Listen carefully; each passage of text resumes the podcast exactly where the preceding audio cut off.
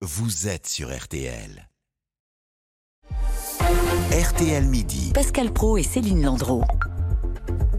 Sur cette taxe du mois de septembre qui va arriver, je pense qu'on va avoir sûrement la majoration qui sera indiquée, euh, voilà. Euh, je pense, dans les 150 euros à peu près. Un témoignage recueilli par nos confrères de TF1. La chasse aux piscines est ouverte. Bercy va généraliser l'utilisation des images satellites et l'intelligence artificielle afin de traquer les contribuables resquilleurs, ceux qui fraudent, qui auraient des équipements ou des extensions non déclarées. Pour en parler euh, avec nous, Damien Robinet, bonjour. Bonjour. Vous êtes secrétaire national solidaire finances publiques. À vos côtés, Arnaud Touche, journaliste au sein du service économie et sociale d'RTL. Bonjour Arnaud. Bonjour. C'est pour vous, c'est vers vous, Arnaud, que je me tourne pour commencer, puisque ça y est, on a un premier bilan de cette traque par satellite. Oui, euh, neuf départements scannés. Au total, ce sont 20 000 piscines qui ont été euh, détectées, où les gens, effectivement, n'ont pas payé ce qu'ils devaient payer.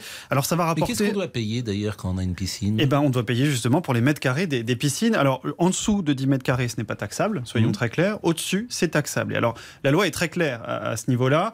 Une piscine à, à boudin, en gros, on va dire une piscine gonflable, ça, vous ne payez pas, soyons très clairs. Par contre, dès que vous avez une installation en dur, si par exemple, Pascal, vous avez une, une piscine enterrée, une piscine carrelée, Dans là, mon clairement- appartement, c'est difficile, mais Dans un pas appartement, non, mais une maison Une secondaire, peut-être une baignoire.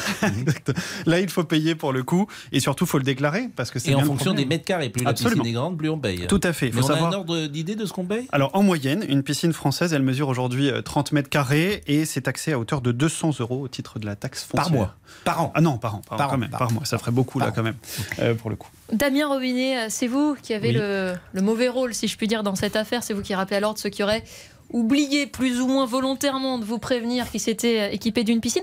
D'abord, comment ça marche? Vos équipes, elles scrutent les photos et elles cherchent des taches bleues On peut le résumer comme ça?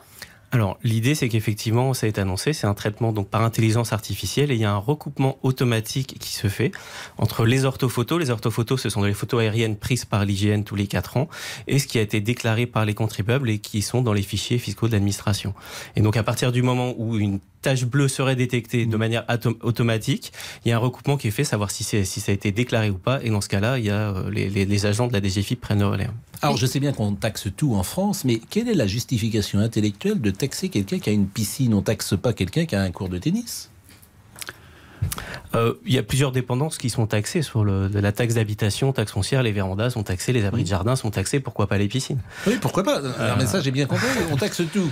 Mais euh, euh, effectivement, quelle est la justification intellectuelle de, de- de taxer une, une piscine dans un Ah, elle n'est pas taxée en tant que piscine en tant que telle, mais en tant qu'é- en tant qu'élément d'agrément supplémentaire qui augmente la valeur vénale de la- de- du bien, de, Mhm. de la propriété immobilière. Et à partir du moment où donc vous avez une piscine effectivement supérieure à 10 mètres carrés, elle est, elle est, elle est susceptible d'être taxée. Vous l'avez pas dit, mais soit la taxe d'aménagement ou la taxe foncière ou taxe d'habitation pour les, le- les résidences secondaires. Alors, vous nous disiez effectivement que la nouveauté, c'était la généralisation de ce système d'intelligence artificielle. C'est c'est infaillible euh, ou il y a des ratés quand même euh, Ah non, mais très clairement, alors, euh, parce que là, là, là, on présentait un petit peu comment le- le- l'expliquait la Direction Générale des Finances Publiques. Nous, à Solidaire Finances Publiques, euh, on, on pense que l'utilisation des algorithmes et de l'intelligence artificielle entraîne pas mal de biais qui, ne, qui, qui sont faillibles parfois. Il y a eu pas mal de, de, de, de difficultés dans les, dans les premiers mois de sa mise en œuvre. Ça avait fait un petit peu le- les, les gros titres dans la presse avec des badges bleus qui avaient été détectés en tant que piscine. Alors, même si maintenant les agents quand même vérifient euh, savoir si c'est une piscine ou pas, euh, il y a quand même des risques de, biais algorithmiques et de de- de- d'erreurs, en fait, de faux positifs, et donc des, des, contribuables qui pourraient euh, se, se, voir envoyer des demandes de renseignements alors qu'ils n'ont pas forcément de piscine. Et est-ce qu'on a une idée du nombre de piscines comme ça qui ont pu être découvertes, si je puis dire Euh, On on donnait le chiffre de près de, De 20 1500 en, Maine-et-Loire seulement. Ah oui, d'accord. Alors ça, ça, ça va dépendre. euh, Ça va, en plus, ça va dépendre énormément des départements. Vous dé- vous doutez bien que dans le 13 ou euh, dans les Ardennes, par exemple, il va pas y avoir le même nombre de piscines. Euh, la DGFIP n'a pas encore communiqué officiellement sur le nombre de piscines par département. Euh, nous, on avait réussi à remonter avec les remontées terrain des agents sur le terrain. Euh, alors les chiffres datent de juin, donc peut-être qu'ils ont été actualisés depuis. Par exemple, il y avait plus de 8000 piscines qui avaient été détectées dans les Bouches-du-Rhône et un peu moins de entre 700 et 800 dans le Morbihan, par exemple.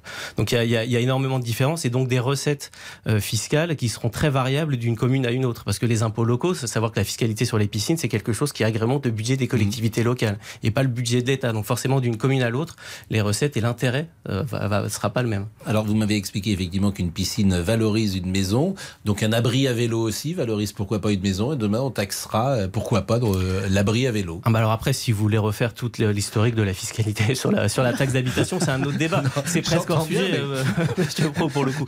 mais euh. Bon, ça existe depuis très longtemps. 200 Après, La nouveauté, c'est l'utilisation de l'intelligence artificielle. C'est- Vous découvrez pas la, taxe d'habitation et la taxe foncière aujourd'hui. Bien sûr. Alors on peut imaginer que celui qui a une piscine est déjà un revenu euh, important, donc euh, 200 euros par an, si j'ai bien compris en moyenne. Oui, Arnaud, c'est oui. pas excessif, mais ça reste une taxe en plus.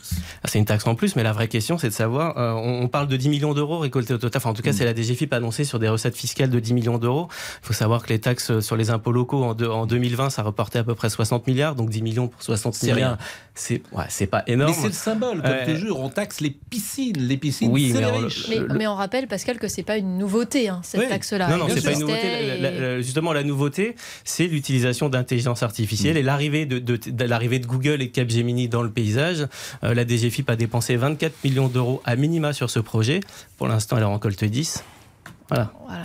Et On n'est pas encore à l'équilibre. Merci beaucoup à tous les Ça deux. va être de plus en plus dur, effectivement, avec les nouvelles euh, technologies, de Bah, passer à qui- travers. Qui, qui entraîne des suppressions de postes. Moins de 900 géomètres sur le, sur le territoire maintenant et un plan cadastral de moins en moins précis.